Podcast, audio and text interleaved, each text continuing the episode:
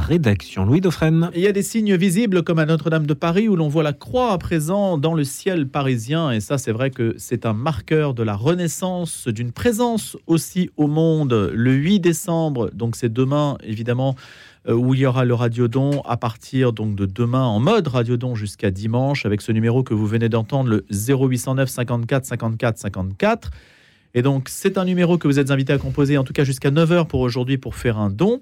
Et puis, donc, il y a ce territoire visible, hein, je disais à l'instant, la flèche de Notre-Dame, et puis il y a tous ces territoires médiatiques euh, que nous connaissons peut-être un peu moins, ces nouveaux territoires, les territoires immatériels, mais qui permettent de faire passer une parole. Donc, Radio Notre-Dame en est une. Et puis, il y a ces réseaux sociaux. Alors, le réseau Zana en est un, on va en parler avec Corentin Dugast, notre invité, et qui appelle peut-être une autre forme de mission. Donc, le thème de notre entretien, ça pourrait être nouveaux médias, nouvelle évangélisation. Comme ça, ça fera le lien avec Francis Ball, qui était notre précédent invité. Bonjour Corentin Dugast. Bonjour Louis Dauphren. Donc vous êtes vous laïque engagé au service de la mission. C'est ainsi qu'on vous présente et vous avez travaillé pendant deux ans aux œuvres pontificales missionnaires. Et alors vous publiez cet essai euh, au titre, c'est vrai un petit peu troublant, euh, devenir missionnaire sans bouger de chez soi, puisqu'on a une image un petit peu dépassée peut-être de la mission, où on fait marier mission et exotisme. Là, c'est pas le cas. Tout à fait. Alors, euh, c'est toujours le cas, puisqu'il y a toujours des, missionnaires qui partent euh, au bout du monde euh, pour annoncer l'évangile. mais l'Église, dans sa bonté, nous a donné trois saints patrons de la mission Saint François Xavier, la petite Thérèse et Pauline Jaricot. Et sur ces trois saints patrons, il n'y en a qu'un seul qui a vécu l'exotisme de la mission, comme vous l'évoquez. les deux autres sont restés en France et même plutôt dans une attitude de, prière. Ça tombe bien puisque c'est là que ça se passe aujourd'hui quand même. Hein. Exactement. Donc, euh, euh, c'est pour ça que j'ai voulu écrire ce livre. C'est que je voulais que les, que les catholiques se sentent de nouveau euh, concernés par l'annonce de l'évangile. Et puis, particulièrement, je l'ai écrit aussi d'abord pour toutes les personnes qui sont un peu isolées, qui sont seules, pour les personnes âgées dans les EHPAD ou pour les personnes handicapées, pour les mères de famille qui sont débordées de travail, en leur montrant que, bah, notamment l'exemple de la petite Thérèse nous montre qu'on peut être missionnaire sans bouger de chez soi. Euh, par notre parole et par, euh, par notre prière, pardon, et puis euh, par l'offrande de nos journées au Seigneur. Alors ça, c'est un, point. Donc ça, je pense que chacun peut y souscrire et organiser sa vie en conséquence. Vous vous dites que être missionnaire, donc nous sommes des passeurs chargés d'un trésor dont le poids s'adapte à nos forces pour ne pas nous accabler. Ça veut dire que donc chacun choisit en quelque sorte le mode qui lui convient, c'est ça? Bah, c'est surtout que non, parce que si vous voulez, la, prière ne remplace pas euh, l'action. Je, n'appelle pas euh, à abandonner totalement la, mission. C'est simplement de dire que euh, il faut s'approprier l'évangile et en, et en méditer le contenu tous les jours pour pouvoir mieux l'annoncer. Et même le cœur finalement de toute notre vie de chrétien se résume à ce cœur à cœur avec le Christ qu'on doit vivre d'abord nous faut pas attendre à ce que les autres le vivent si nous-mêmes euh, nous ne le vivons pas euh, au, quotidien. Mais si je le vis moi-même et que je ne le partage pas, je ne suis pas missionnaire. Non. Alors on peut l'être rien que par la prière, s'il y a un appel particulier ou si nos conditions physiques ne permettent pas d'aller dehors. Je pense aux personnes handicapées ou aux personnes âgées, etc. Mais si nous avons les conditions physiques et que nous vivons un cœur à cœur avec le Christ, en fait, il n'y aura même pas besoin d'y réfléchir. On va avoir de toute manière envie d'aller l'annoncer et de le transmettre aux autres. C'est un, tellement beau trésor, Jésus, à partager. Alors, c'est là qu'on se heurte peut-être, Corentin Dugas, mais vous allez sans doute nous donner des, des éléments de compréhension et des pistes d'action.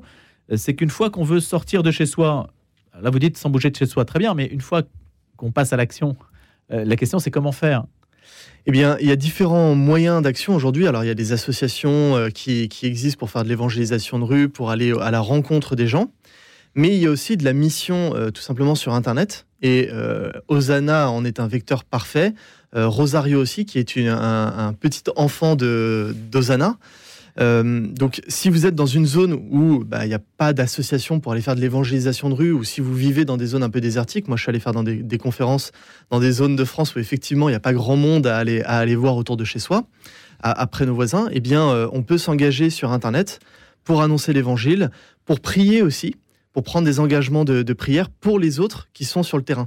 Et là, euh, ça rejoint une expression de la petite Thérèse que j'aime beaucoup. Elle disait J'aimerais être le zéro de la mission. C'est-à-dire qu'un zéro en lui-même n'a pas, de, pas de force. En revanche, quand vous le mettez derrière un, nombre, eh bien là, ça peut démultiplier les forces. Et donc, euh, être le zéro de la mission, c'est par exemple se dire Je vais offrir toutes mes prières pour un missionnaire qui est parti ou, pour soutenir une mission d'évangélisation pour les musulmans ou, ou autre. Alors, j'entends bien cette euh, dimension de la prière qui est propre, euh, pas propre au christianisme, mais dans le sens où, vous l'avez décrit, ça caractérise en tout cas la, la, piété, la foi chrétienne. Mais quand vous me dites euh, on va sur Internet, bon, tout le monde va sur Internet, donc vous êtes un epsilon par rapport au discours des gens par rapport au grand n'importe quoi sur Internet, vous êtes un petit peu plus dans le grand n'importe quoi. Non, euh, je pense que le Seigneur sait très bien euh, se servir de nous de manière tout à fait étonnante. Et je peux en témoigner puisque j'ai lancé un compte Instagram il y a trois mois. Donc effectivement, je suis un énième catholique qui s'engage sur les réseaux sociaux. J'ai peu de followers et pourtant déjà, je vois des fruits extraordinaires de ce petit apostolat que j'ai. Par exemple euh, De gens qui m'envoient des messages et qui me disent merci, ça faisait des années que je ne priais plus. Et grâce à vous, parce que c'est une chaîne dans laquelle je, montre comment on, prie, et qui me remercient parce que de nouveau, ils ont retrouvé une vie de prière, parce que de nouveau, ils ont envie de tisser ce lien en cœur à cœur avec Jésus. Vous savez, j'ai vu une, une, euh, une enquête de l'INSEE dernièrement qui disait que seulement 15% des catholiques pratiquants, donc c'est déjà pas beaucoup en France, prient au moins une fois par semaine. Donc en fait, il y a très peu de, catholiques qui, prient. Et donc tout l'enjeu pour nous, c'est de se dire bah, comment on va faire pour passer de cette relation qui est plutôt platonique à une relation euh, cœur à cœur. Et là, chacun peut trouver euh, une mission. Ça peut être simplement de s'engager prier un rosaire. J'invite pas forcément à aller tout de suite sur les réseaux sociaux. Mais si ensuite il y a un désir d'annoncer l'évangile, eh bien simplement, il y a plein de moyens qui sont proposés et il faut trouver celui dans lequel on se sent à l'aise, sachant que le principal, c'est vraiment nourrir d'abord notre cœur à cœur avec Jésus. Le Christ, dans sa vie euh, publique, on le voit bien, il aurait pu, chaque minute de sa vie avait beaucoup plus d'impact sur le monde que la nôtre. Ça, c'est une évidence. Et pour autant, euh, il a fait le choix de passer beaucoup de temps en silence, en prière, seul, pour nous montrer, parce que le but c'était qu'on limite, pour nous montrer que le cœur de notre vie, c'est vraiment ça, c'est d'abord nous-mêmes de pouvoir tisser un lien avec lui. Et déjà, si dans notre vie, on a réussi à tisser ce lien en cœur à cœur brûlant avec lui, eh bien, on a gagné. quoi. Si le Christ était venu aujourd'hui, il aurait eu un compte Instagram? Peut-être. Et en tout cas. Euh, mal quand même. en tout cas, il se serait servi euh, des moyens de son temps, je pense, pour euh, rejoindre les autres. À l'époque, c'était beaucoup autour des repas. Donc il allait dans les évangiles, on le voit bien, il se sert, il va là où les gens sont.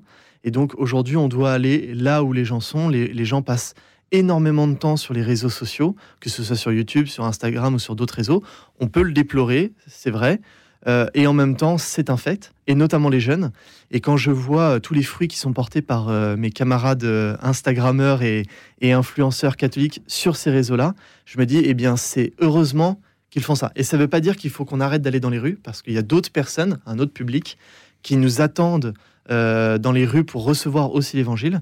Mais c'est quand même un lieu euh, aujourd'hui assez extraordinaire. On touche, euh, là, ce dernier mois-là, j'ai touché 30 000 personnes via mon compte Instagram. J'aurais jamais pu faire autant en étant dans la rue. Quoi. Mais toucher, qu'est-ce qu'elles regardent et qu'est-ce qu'elles vous disent elles regardent, elles regardent les vidéos, elles regardent les contenus, elles réagissent pas toujours. Je reçois beaucoup de messages euh, de remerciements, etc. Mais euh, elles réagissent pas toujours. Parfois, c'est, je le sais que quelques semaines plus tard, ça m'est déjà arrivé deux fois là en, deux mois. Je rencontre une personne qui me dit ah ben je suis tombé sur votre vidéo par hasard et je vous remercie parce que vraiment ça m'a fait du bien et ça m'a donné envie de nouveau de prier. Pourtant, elle n'avait pas commenté, elle n'avait rien fait de plus, elle m'avait pas envoyé de message, mais ça l'avait touché et quand elle m'a croisé ensuite, elle m'en a parlé. Eh bien, moi, je, suis un serviteur euh, inutile. Je fais euh, ce qui me semble être bon sans y passer trop de temps parce que c'est quand même très chronophage. Euh, et puis ensuite, je sème et je laisse le Seigneur se débrouiller. Qu'est-ce qui vous fait dire que vous touchez des personnes qui n'avaient aucun contact avec la foi? Déjà parce qu'ils me lisent, certains. Et puis, et puis certains commentaires aussi un peu virulents. je reçois des messages parfois où les gens me disent oui mais comment croire Comment croire quand on voit tout ce qui se passe dans le monde en ce moment, quand on voit les guerres, quand on voit le problème de la pédophilie dans l'Église et tout ça Comment vous faites pour croire encore en Jésus, pour croire encore que c'est ça la vérité, etc. Donc là, je sais par ces moyens-là que euh, ça touche des personnes qui évidemment n'étaient pas euh, acquis euh, d'avance et, qui pour autant sont restés, ont regardé la vidéo et ont pris le pas de, de m'écrire. Oui, mais au moins justement, Corentin Dugast, elles vous répondent, donc elles ont manifesté un intérêt pour la chose en particulier pour l'Église. Mais l'immense masse à évangéliser, ce sont des gens qui sont totalement indifférents. C'est-à-dire qu'ils ne comprennent même pas le sens de votre démarche. Ouais, alors c'est pour ça que moi j'ai une stratégie sur les réseaux sociaux, c'est que je case tous mes, toutes mes publications en relation à soi et yoga. Euh, comme ça, je sais que les algorithmes vont orienter mes vidéos vers euh, des personnes qui ne regardent pas du tout des choses chrétiennes, mais qui regardent euh, des, maîtres yoga, des sorcières. Et d'ailleurs, du coup, mon algorithme renvoie des vidéos de, sorcières et, de, de, reiki, des choses comme ça. Et donc, je mets des commentaires sur ces. Donc, je fais un vrai travail missionnaire aussi sur les autres terrains de mission, parce que la réalité, c'est que je ne crois pas qu'il y ait beaucoup de gens dans le monde qui ne croient à rien. En réalité, je pense qu'ils sont assez peu nombreux parce qu'il y, a, une telle soif d'absolu et, de spiritualité dans le cœur de l'homme. En fait, Dieu les appelle tellement que la plupart vont chercher dans plein de choses. Ils ont été déçus par l'Église. Euh, l'islam, pour certains, est, très attirant, pour d'autres, pas du tout. Et donc, ils vont chercher dans les spiritualités orientales, dans le bouddhisme, dans la méditation pleine conscience, dans le reiki, des choses comme ça. Et ça, ça se développe énormément. Et donc, euh, moi, je vais chercher un peu sur ces terrains-là.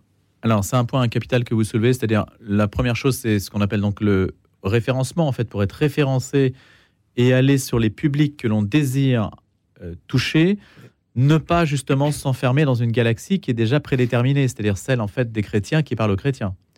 Ah bah c'est ça c'est une évidence. Le Christ, bah, c'est une évidence, mais la plupart du temps, les, réseaux sociaux reproduisent en fait des communautés qui existent déjà. C'est vrai.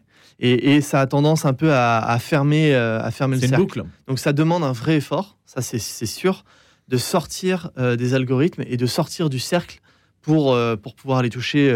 pour pouvoir aller toucher d'autres publics, mais c'est absolument essentiel et surtout sans juger parce que parfois je vois des commentaires de cathos sur des publications, sur des publications de sorcières ou de choses comme ça qui sont, qui sont durs. Quoi. Euh, vous allez aller en enfer, etc. Euh, le, Christ n'a jamais procédé de cette manière-là dans les évangiles. Il va s'asseoir à table avec les pécheurs. Il dit aux, publicains, euh, les prostituées et, les publicains vous précéderont dans le royaume. Il dit ça aux pharisiens, pardon. donc, il, il, faut aller vers les gens sans les juger, leur montrer que l'évangile est la plus belle chose à vivre parce que Jésus existe et qu'il est vivant et qu'ils les cherchent depuis toujours, et que tant qu'ils n'auront pas trouvé le Christ, en fait, ceux qu'ils cherchent désespérément, ils ne le trouveront pas en dehors de lui. Et moi, c'est vraiment ma technique missionnaire, c'est que j'essaie de montrer euh, cette flamme que j'ai en moi. Le Christ m'a sauvé il y a dix ans, euh, et j'essaie de montrer ça. Et mon objectif en mission, c'est que les gens se disent, il a quelque chose que je n'ai pas et que je cherche désespérément partout. De quoi vous a-t-il sauvé? Eh bien, il m'a sauvé d'avoir une vie dans laquelle je n'avais pas de sens, pas de boussole. Je ne savais pas où aller, je ne savais pas trouver mes réponses. Euh, j'étais un jeune fêtard, comme beaucoup de, jeunes de mon âge, euh, qui passait de fête en fête. Et de bouquin en bouquin, j'ai cherché dans plein de spiritualités parce que j'avais soif. Et d'un seul coup, le, Seigneur est entré dans ma vie par le biais d'une religieuse qui a eu le courage de, me montrer euh, la vérité sur ma vie. Et en sortant de ça, je me suis dit, à partir d'aujourd'hui, je serai saint. Qu'est-ce qu'elle vous a dit? Pour que ça vous change à ce point Eh bien, elle m'a tout aspect confidentiel, bien sûr. Bien sûr. Je ne vais pas me confesser, c'est déjà fait. Je n'ai pas la euh. possibilité de donner l'absolution. Euh, non, euh, alors c'est Sœur Marie-Dominique, je lui rends hommage. elle a eu le courage de me dire, en... alors je lui parlais de ma vie et tout ça, et puis tout simplement, elle m'a dit en fait, il n'y a pas deux voies. Le, grand mensonge du mode moderne, c'est de faire croire qu'il y aura pardon, plusieurs voies, alors qu'en en fait, il n'y en a que deux. C'est-à-dire qu'il y a le chemin de la mort ou le chemin de la vie. Et elle m'a dit, si tu continues comme ça, il y a de grandes chances pour qu'à 50 ans, tu sois alcoolique, seul et malheureux. alors du coup, euh, c'était un peu dur, mais en même temps, elle a été entreprenante. J'ai passé un mois avec elle. Et, euh, puis au bout d'un mois, je me suis vraiment dit, en fait, il n'y a pas d'autre voie. C'est soit on devient saint, soit on l'est pas. Et si on l'est pas, c'est plutôt grave. Et donc, euh, de ce, jour-là, je me suis dit, comme elle m'avait fait comprendre que c'était accessible pour moi aussi, eh bien, je me suis dit, moi, je serai saint et je veux pas euh, passer de l'autre côté euh, à la fin. Quoi. Je veux pas louper, je veux pas louper le ciel, quoi. Cette alternative, déjà faire comprendre cette alternative entre sainteté et mort, c'est quelque chose. Alors, c'est ça rend le discours plus simple à passer auprès d'un public qui n'est pas familiarisé. Comment le sentez-vous ça? Ah, Je pense qu'auprès des jeunes, ça parle beaucoup. Euh, en fait, dernièrement d'ailleurs, il y avait une, femme orthodoxe qui me disait sur les réseaux sociaux, elle est souvent contactée, et plus, euh, plus, c'est, plus la voix est dure et, plus ils, sont attirés, parce que euh, en fait, il y a une grande soif chez les jeunes d'aujourd'hui de vouloir vivre quelque chose de radical et d'entier. Pas forcément de... Quand je dis radical, ça ne veut pas forcément dire sur le plan négatif, hein, mais vraiment, ils ont envie de, donner à 100%. Ils sentent quelque chose au fond de leur cœur, au fond de leur trip, auquel tout ce qu'on leur donne aujourd'hui répond pas. C'est nul ce qu'on propose aujourd'hui euh, aux, jeunes de, notre époque. En termes ce que l'Église propose? Ce que l'Église, ce que la société propose. Euh, on est nul ce que l'Église propose. On est ce que l'Église propose, oui. C'est, je pense, oui, que c'est pas attirant pour l'instant. Pourquoi? Parce que c'est pas suffisamment radical, parce que le message est pas suffisamment clair et parce qu'on n'accompagne pas suffisamment les, jeunes sur ce qu'ils ont envie de vivre, c'est-à-dire quelque chose de, franc. Euh, dans, le catéchisme de l'Église catholique, c'est écrit que la doctrine des deux voies est encore valable, c'est-à-dire que soit il y a la vie, soit il y a la mort. Et donc ça implique une vie radicale, de chercher le Christ radicalement dans le quotidien de nos vies. Et ça, c'est pas souvent rappelé. Et très franchement, moi, je me suis pas converti grâce à l'Église de France c'est malheureux, mais euh, je me suis converti quand je suis parti à Jérusalem, donc plutôt, plutôt loin, et avec une religieuse qui a été radicale avec moi. Et je pense aujourd'hui que, et je comprends la stratégie de l'Église. Vous étiez baptisé déjà? J'avais été baptisé en l'enfance, comme hmm. beaucoup de familles. Euh, et, je comprends aujourd'hui la, stratégie qu'il y a eu, c'est de se dire, bah voilà, on va essayer de, correspondre au temps, d'être plus doux, etc. Mais en fait, il y a une différence entre la douceur et euh, la tiédeur et la, et, la, mollesse un petit peu. Alors, toute l'Église de France n'est pas comme ça. Il y a beaucoup d'évêques super et, engagés, et je les remercie. Euh, mais je pense qu'on peut passer un petit cran en, plus en se disant l'évangile est magnifique, il faut qu'on arrête d'en avoir honte. Et face à nous, il y a l'islam qui se répand justement avec un message très clair et très radical. Et donc, il y a beaucoup de jeunes qui plongent dedans euh, parce qu'ils cherchent quelque chose de radical et d'entier et que nous, on n'offre pas vraiment. Donc, ça veut dire un discours qui réhabilite aussi des termes peut-être qui étaient tombés un peu en désuétude, ne serait-ce que, je sais pas moi, euh, les fins dernières, le péché, le salut, tout ça? Il n'y a que ça. Notre vie va être courte. En fait, euh, euh, cet été, j'ai rencontré un, monsieur après un opéra. Alors, très, très étonnant, mais on a commencé à parler, il avait 90 ans. Et moi, je, lui ai dit, il m'a dit qu'il avait rejeté l'Église, etc. Et je lui ai dit, mais vous allez, vous allez mourir, en fait et, vous plutôt plus tôt normalement que moi, puisque vous avez 90 ans. Donc je, et, en fait, après, ce sera trop tard. Donc euh, on a on n'a qu'une vie pour préparer le, ciel. Et moi, je, je dis jamais ça pour angoisser les gens ou quoi, mais c'est c'est la réalité. Et on a un chemin tout simple. En fait, c'est pas difficile. Il suffit de suivre le Christ tous les jours et de se dire, ok, malgré toutes mes faiblesses, je vais lui faire confiance. Qu'est-ce que vous attendriez d'un discours institutionnel? Qui soit juste euh, entier et sans phare. Et que, et que, enfin vraiment, j'aimerais moi que les, que les évêques nous exhortent beaucoup plus à la piété, nous exhortent beaucoup plus à l'intériorité, nous exhortent beaucoup plus à prendre conscience que cette vie sera courte et que on n'a pas 36 vies pour annoncer l'évangile. Et surtout, dehors, il y a tellement de gens qui nous attendent. Quand je vais dans les rues auprès des personnes de la rue, des prostituées ou des gens lambda qu'on peut croiser dans le quotidien, mais il y a une telle attente, une telle soif. Le monde ne leur offre rien. Rien. Vous vous sentez concerné, Corentin Lugaste, euh, par euh, tout ce qui a été débattu au synode, euh, les questions de gouvernance, la place des femmes, l'inclusivité, etc. Non. Enfin, c'est bien sûr que je trouve ça très beau et par ailleurs, je suis très touché par beaucoup de textes du pape François sur la mission en ce moment. Mais le synode, très honnêtement, je pense qu'on blablate beaucoup. Mais alors, au-delà du synode, c'est thématique de gouvernance, en fait. C'est-à-dire qu'il consiste à dire qu'il y a un problème de cléricalisme, de structure, de, de structure, en fait. Je pense qu'on perd du temps. Moi, je me suis jamais senti euh, euh, piégé par un prêtre. Ou, enfin, je, pense qu'on perd du temps avec ces questions-là. À mon avis, euh, les, premiers apôtres se sont moins posés de questions. Ils se sont dit, j'ai reçu un trésor, je vais le transmettre. Et point barre.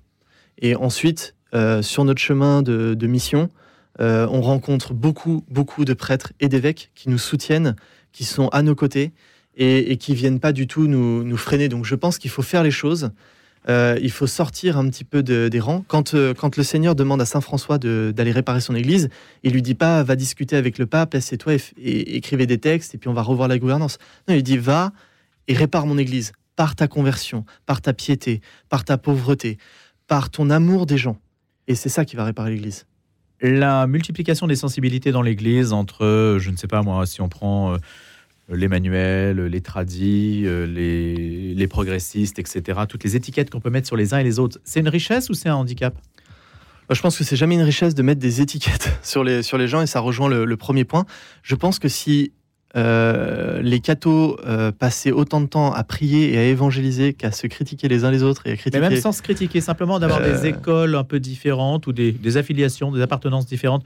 Vous dites que ça correspond à des, si on raisonne en termes commerciaux, à des marchés, à des publics.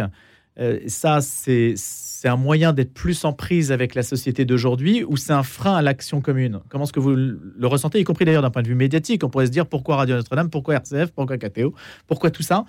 Là où on pourrait taper, si on peut dire, hein, avec, des guillemets, hein, avec euh, un, média plus unitaire, plus, plus efficace. Non, je pense pas parce que euh, évidemment, chaque personne étant euh, unique, il y a des messages qui vont plus les toucher que d'autres. moi, je pense que la ligne commune, c'est d'annoncer l'évangile, c'est-à-dire que euh, c'est de ne pas annoncer autre chose que l'évangile. En revanche, dans la manière de faire, dans, la, dans le style, etc., moi, ça me choque pas. Euh, quand j'ai lu euh, Contre les hérésies de, Saint Irénée, qui a été fait docteur de l'Église dernièrement, c'est bien montré que déjà à l'époque, il y avait des sensibilités qui étaient très différentes, et même il y avait des communautés qui célébraient pas Pâques en même temps. Et, le pape avait voulu les, les, éjecter et Saint Irénée a dit non, non, en fait, c'est pas ça le cœur. Est-ce qu'ils suivent l'évangile? Est-ce qu'ils annoncent l'évangile avec fidélité? Est-ce que c'est sérieux ce qu'ils annoncent? Est-ce que c'est pas une hérésie? Si ils annoncent l'évangile avec fidélité et s'ils n'annoncent pas un autre évangile que celui qui nous a été révélé et transmis par les apôtres, par Jésus-Christ et puis transmis par les apôtres, alors dans ces cas-là, ils peuvent le faire euh, comme ils le veulent, euh, mais il faut que l'évangile soit entendu et je pense que ça correspond à des styles très différents, effectivement. Vous avez passé un temps de discernement dans le diocèse de Toulon. Oui. Monseigneur aujourd'hui se voit adjoint de se voit affublé, si je peux dire, ou affublé, c'est pas le terme. Hein. Mais bon, il y a un adjoint, un coadjuteur qui prend des décisions, un évêque coadjuteur. Comment est-ce que vous percevez cette situation qui normalement doit aiguiller vers une sortie de crise? Alors moi, euh, Monseigneur fait partie des, personnes qui ont qui m'ont vraiment sauvé la vie, je peux le dire comme ça. À, un moment où je me posais énormément de questions et j'étais pas mal perdu, il a, été vraiment proche de moi, donc je suis toujours très proche de lui. Et je pense que cette situation est, bonne parce que ça montre qu'il y a quand même une paternité euh, du pape dans l'Église euh, sur, euh, sur ses évêques. Il lui a confié un, évêque coadjuteur qui est un, bon évêque. je les trouve ensemble vraiment super. et Monseigneur Touvet. Monseigneur Touvet, voilà. Et je pense qu'ils vont faire un très beau travail sur le, sur le diocèse. Donc c'est très bien. Moi, je me réjouis plutôt de cette nouvelle. Eh bien, merci beaucoup, Corentin Dugast, d'avoir été l'invité de la rédaction ce matin autour de devenir missionnaire sans bouger de chez soi aux éditions Salvatore. Vous êtes laïque, engagé au service de la mission. Excellente journée.